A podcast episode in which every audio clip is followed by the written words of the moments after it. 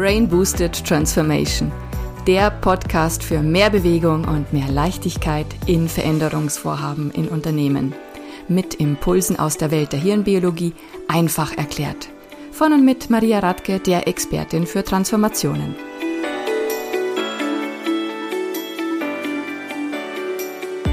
Herzlich willkommen zu einer neuen Podcast-Folge.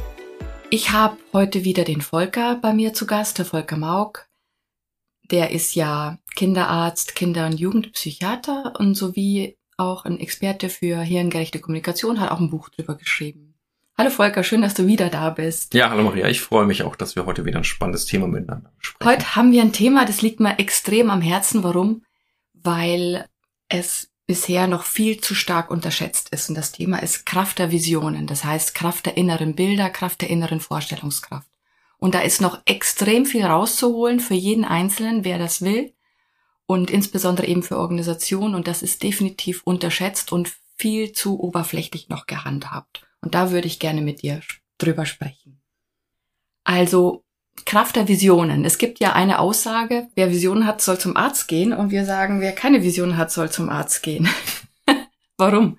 Weil jetzt das Wichtige dabei ist ja, das Gehirn unterscheidet nicht, ob etwas im Kopf passiert oder in echt. Und jetzt bitte ich euch alle, die ihr da zuhört, auch euch mal vorzustellen. Stellt euch vor, ihr habt eine dicke Bio-Zitrone in der Hand, eine saftige Zitrone in der Hand und beißt da richtig genüsslich rein. Stellt euch das einfach nur mal vor.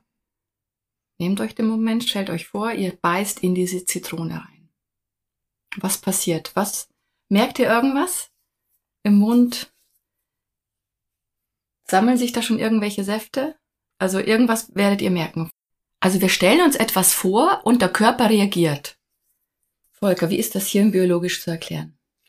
Wenn wir da erstmal beim Beispiel dieser Zitrone bleiben, was du gerade beschrieben hast, ist es so, dass wir ja schon mal die Erfahrung gemacht haben, in eine Zitrone reinzubeißen. Und da ist es so, dass der Körper schon so ein Muster abgespeichert hat, körperlich auch zu reagieren. So ist es auch, wenn wir sehr intensiv äh, aufmerksam sozusagen an dieses Ich beiße in eine Zitrone, in eine saftige Zitrone rein, ist es so, dass im Körper automatisch Prozesse entstehen, die eben auch in Wirklichkeit passieren würden, wenn wir in eine Zitrone reinbeißen. Das Beispiel zeigt uns ja deutlich, dass der Körper reagiert, obwohl die Zitrone nicht echt ist, sondern nur in unserer Vorstellung. Das heißt, der Körper greift auf diese Erinnerung von einem früheren Erlebnis zurück oder das, was abgespeichert ist in uns, was passiert, wenn man da reinbeißt.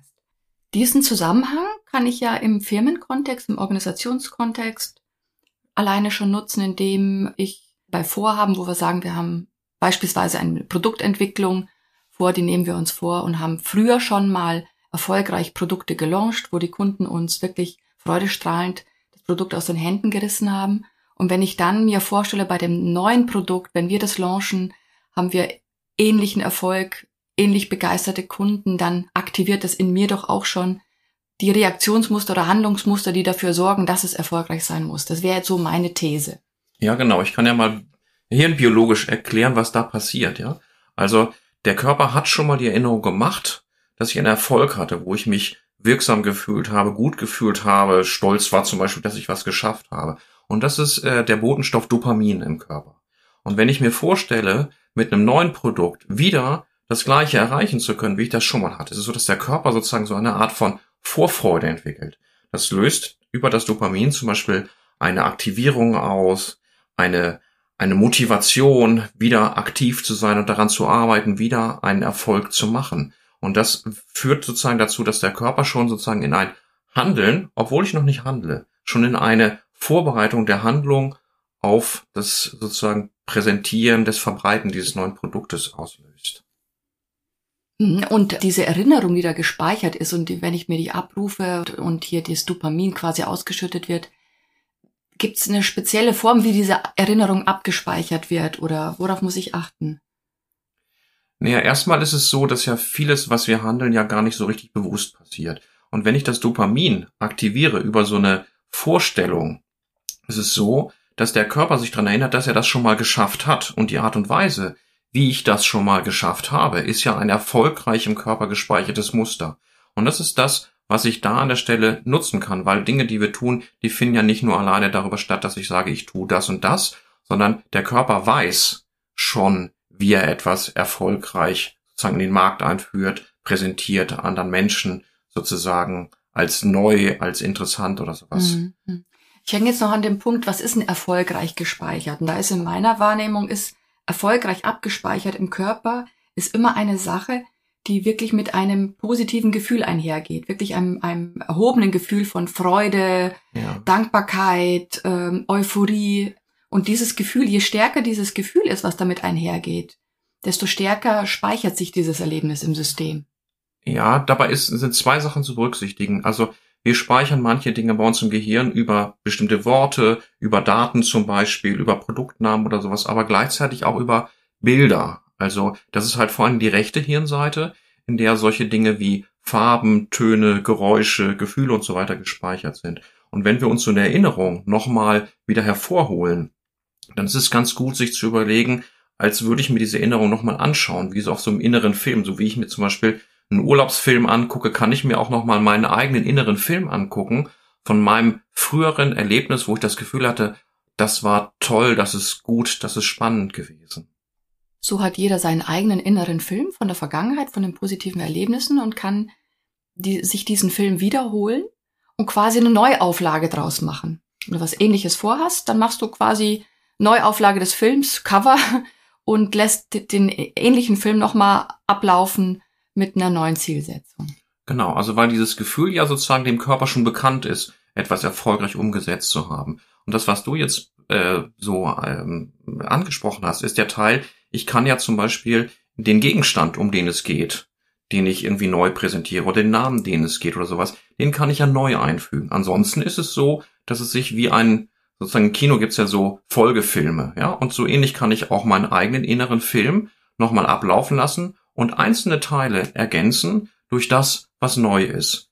Das Grundgefühl aber etwas erfolgreich sozusagen in die Welt gebracht zu haben, das bleibt im Körper genau das gleiche. Nur ergänzt durch ein neues Produkt zum Beispiel. Wie sieht das dann so in der Firmenrealität aus, wenn wir jetzt beispielsweise selbstorganisierte Teams haben, die Produkte entwickeln? Dann schwingen die sich gemeinsam vielleicht ein auf frühere Erfolgserlebnisse, erzählen sich, wie, wie gut das geklappt hat, bei den letzten Projekten oder holen sich überhaupt diese erfolgreichen Erlebnisse zurück, aktivieren das, sprechen drüber und bringen sich damit in Stellung, das Gleiche nochmal zu tun, genauso erfolgreich mit dem neuen Produkt ähm, auf den Markt zu gehen. So, das ist jetzt das, wenn Sie im Prinzip das Erlebnis schon kennen und durchlebt haben und als echte Erfahrung im Körper abgespeichert haben. Jetzt haben wir aber ganz oft natürlich den Fall, wenn es um Veränderung geht, um Transformationen geht, dass man etwas komplett Neues machen will, was man bisher noch nie gemacht hat. Das heißt, man hat noch nichts in dem abgespeicherten äh, Repertoire an Erlebnissen, hat man noch nichts dergleichen, was man vorhat. Ja, aber das Erfolgserlebnis, gemeinsam zum Beispiel sich darüber zu freuen, dass man etwas geschafft hat, ist trotzdem das Gefühl, was schon vorhanden ist im Körper. Und zum Beispiel kann man in der Stelle zum Beispiel gemeinsam sich überlegen, wie, wenn man das Neue, was man jetzt hat, was man noch nie gemacht hat, auch gut umgesetzt hat, in den Markt eingeführt oder sowas, ist es so, dass es dann auch wieder ein gemeinsames Gefühl geben wird von, wir haben das gemeinsam geschafft. Und alleine das ist schon für den Körper ausreichend, sozusagen motiviert zu sein, kreativ, mit Kraft und letztens auch einer positiven, sozusagen erfolgsorientierten Grundhaltung, sich in genau diesen Prozess reinzubegeben. Also der Kopf denkt vielleicht noch, na, ich weiß nicht, ob das funktioniert. Aber das ist ja nur ein Teil von dem, was unser Handeln ausmacht. Das, was letzten Endes viel wirksamer ist als dieses, ich weiß nicht genau, ob das funktioniert, ist schon der Körper, der sagt, ich möchte gerne wieder gemeinsam ein Erfolgnis, Erfolgserlebnis haben, etwas feiern mit den anderen, mich darüber freuen, stolz sein, dass wir es geschafft haben, etwas, was vielleicht am Anfang auch noch mit ein bisschen Skepsis behaftet war, trotzdem erfolgreich umgesetzt zu haben.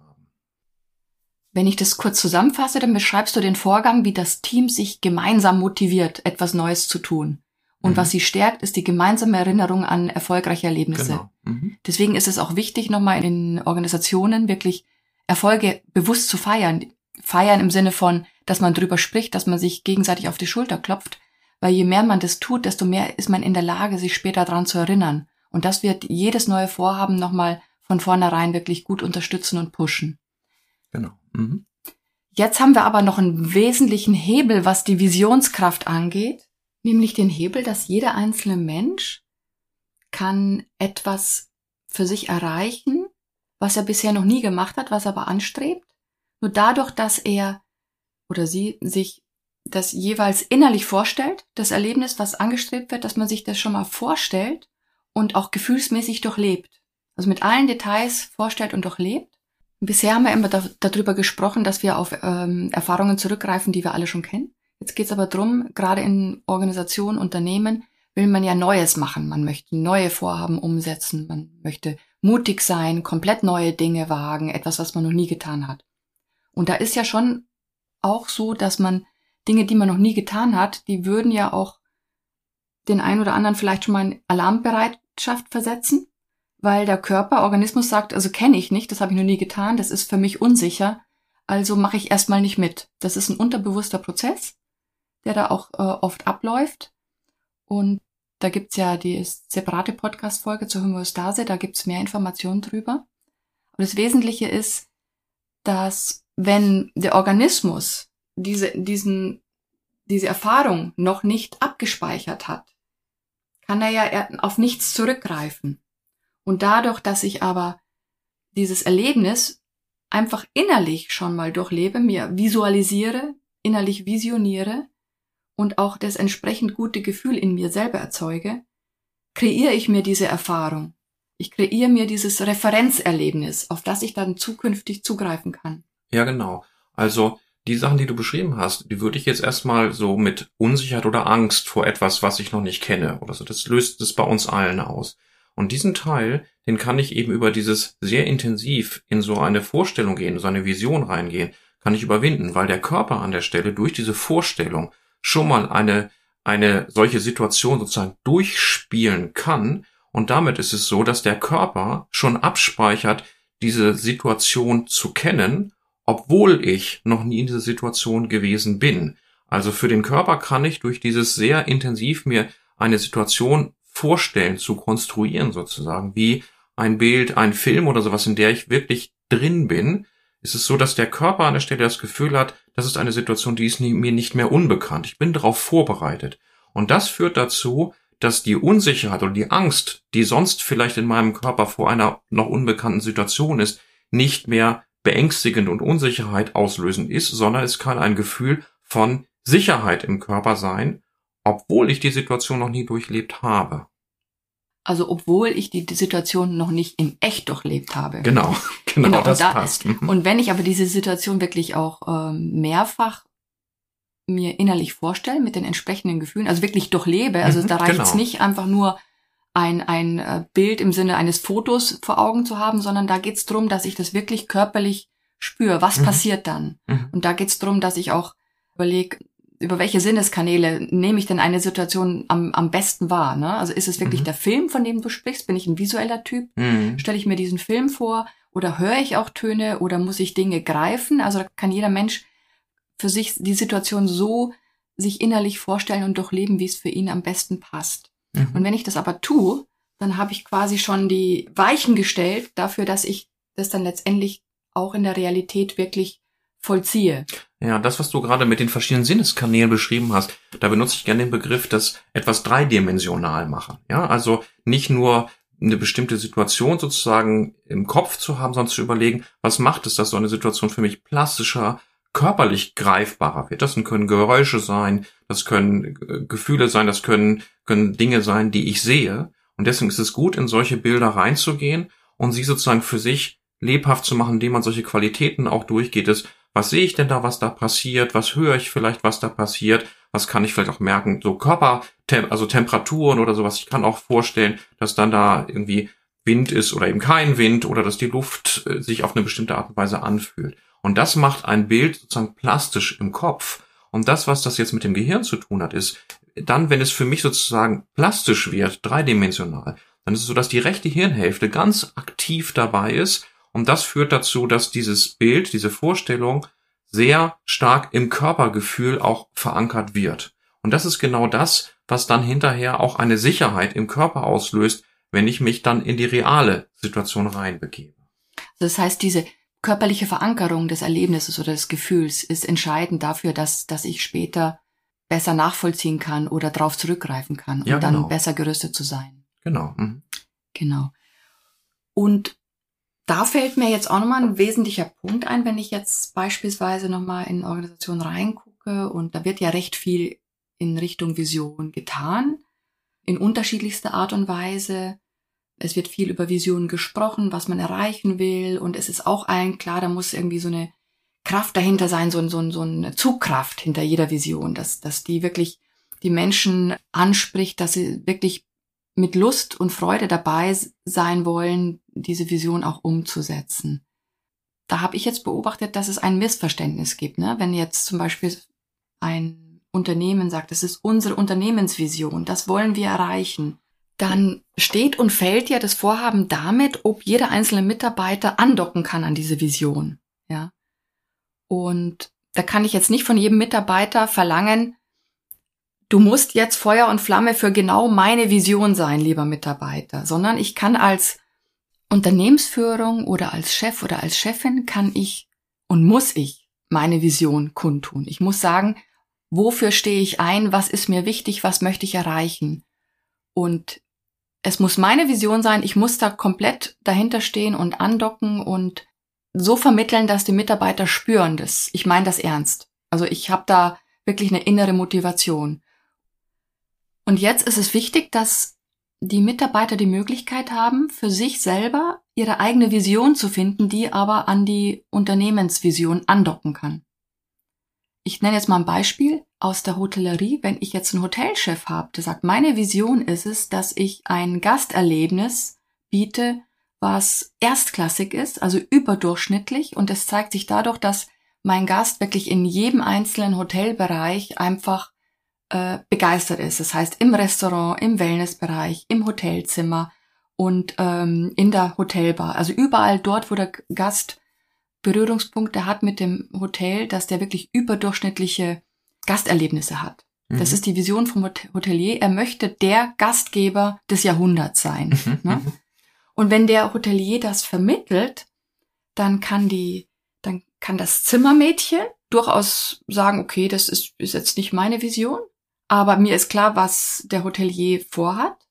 Und meine Vision ist aber, was mich innerlich treibt, beispielsweise, ist, dass ich wirklich meinen inneren Monk rauslasse, also sehr, sehr ordnungsliebend und äh, mit einem starken Sauberkeitsgefühl rangeht und dass sie die Zimmer so perfekt sauber einfach herrichtet, dass die Gäste ein sehr, sehr sauberes, tolles Erlebnis haben im Zimmer. So kann das Zimmermädchen genau das hernehmen, an die Vision des äh, Hoteliers andocken, aber mit dem, was sie persönlich innerlich motiviert.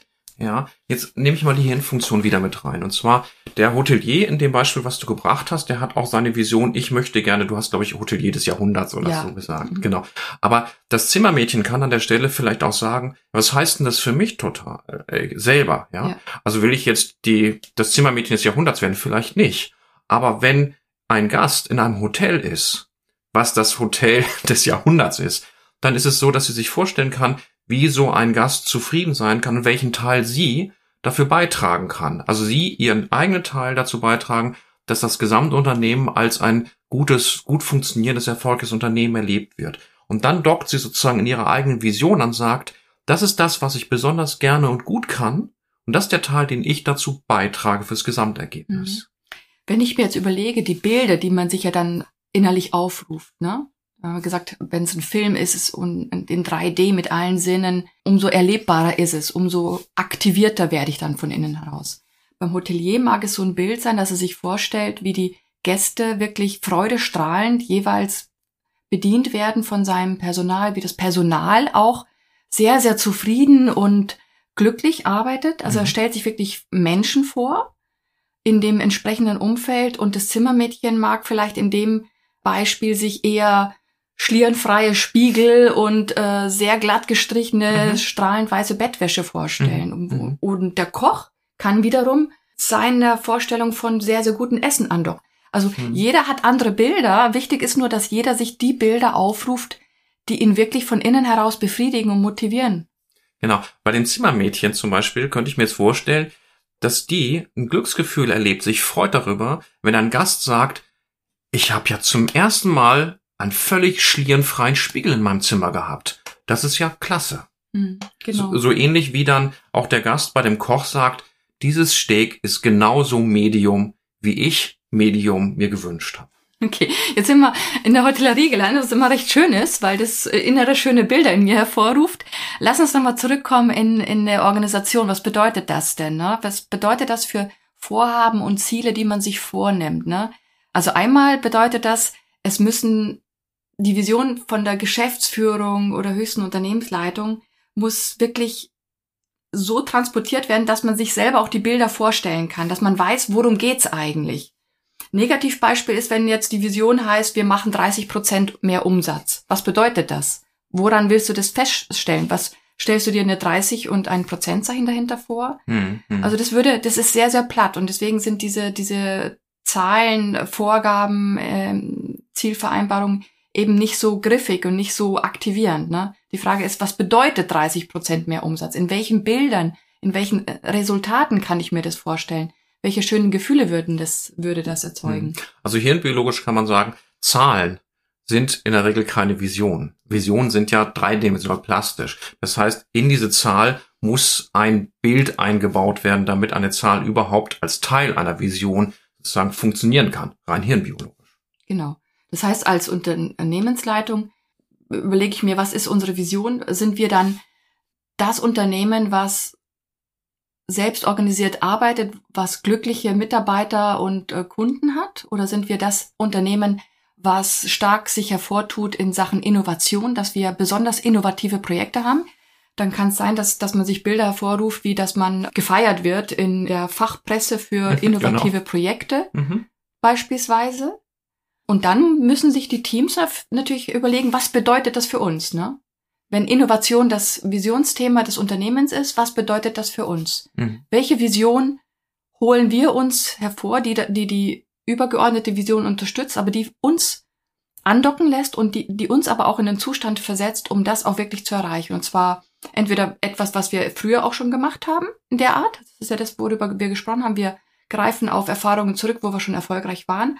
Aber wenn es um neue Dinge geht, dass wir uns wirklich Visionen hervorholen in innerlichen Bildern, die uns ermöglichen, das Neue schon vorab abzuspielen, so dass wir dann wirklich auch jederzeit in der Lage sind, es wirklich zu tun. Ja, du hast da gerade ein paar ganz schöne Visionen für unterschiedliche Menschen auch äh, schon geschildert. Und zwar einerseits vielleicht derjenige, der dafür das Projekt verantwortlich ist, der sich dann schon vorstellen kann, wie in irgendeinem Magazin drin steht, diese Firma hat dieses neue Produkt erfolgreich relaunched, ja? Also sozusagen ich lese das und merke, wie klasse ist das, dass da jemand positiv drüber schreibt.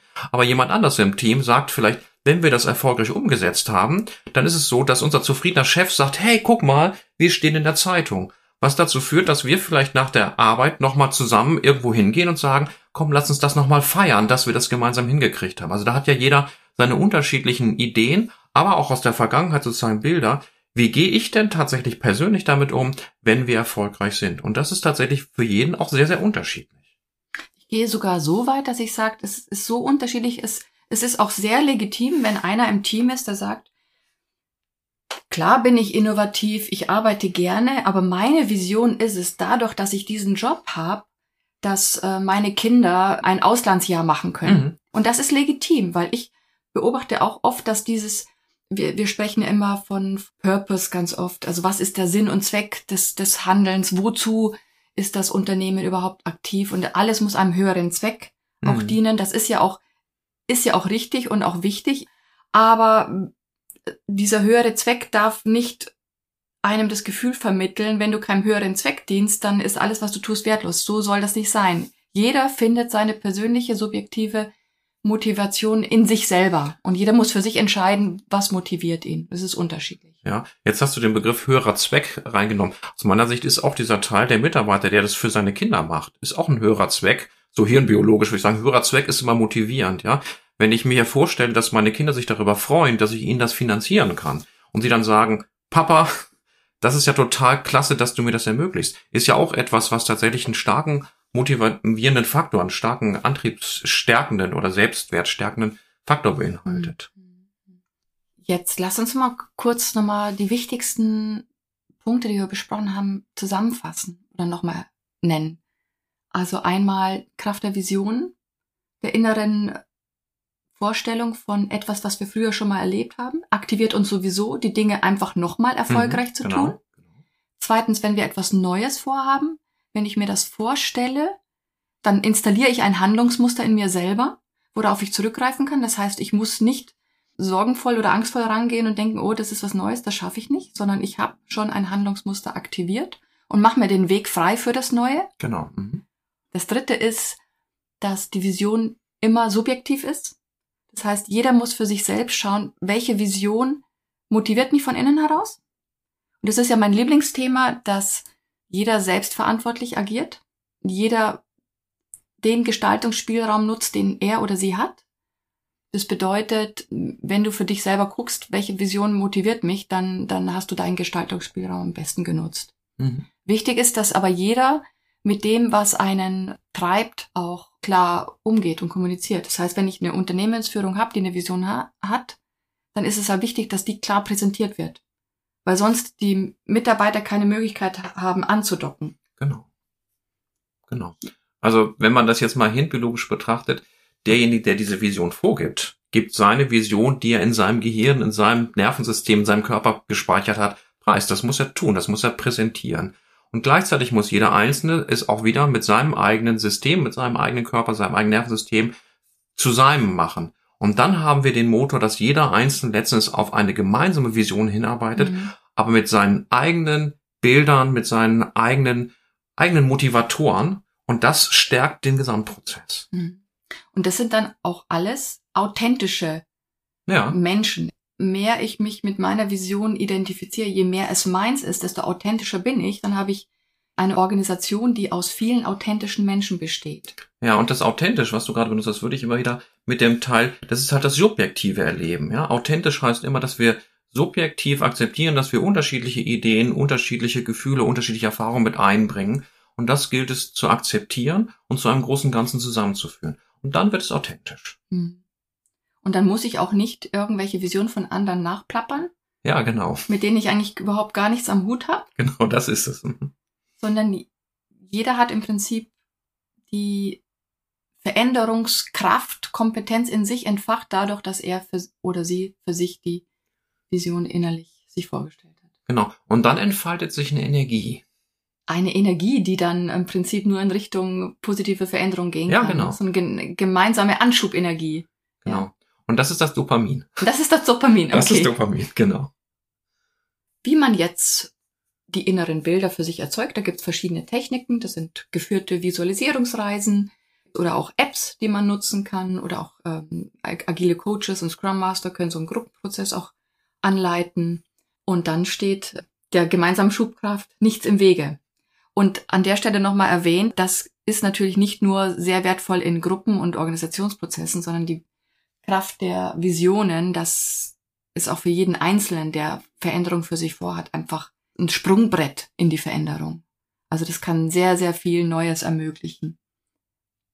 Ja, Volker, herzlichen Dank für diese Austauschrunde. Ich freue mich schon auf die nächste. Ja, hat mir auch wieder Spaß gemacht. Ja, danke auch euch, liebe Zuhörer da draußen. Und äh, ich wünsche euch, dass ihr Spaß habt an Visionär sein und Visionär bleiben und teilt auch gerne eure Erfahrungen mit euren Visionen, entweder euren eigenen einzelnen Visionen oder aber auch im Organisationsumfeld. Ich wünsche euch einen schönen Tag, eine schöne Woche und bis zum nächsten Mal. Eure Maria.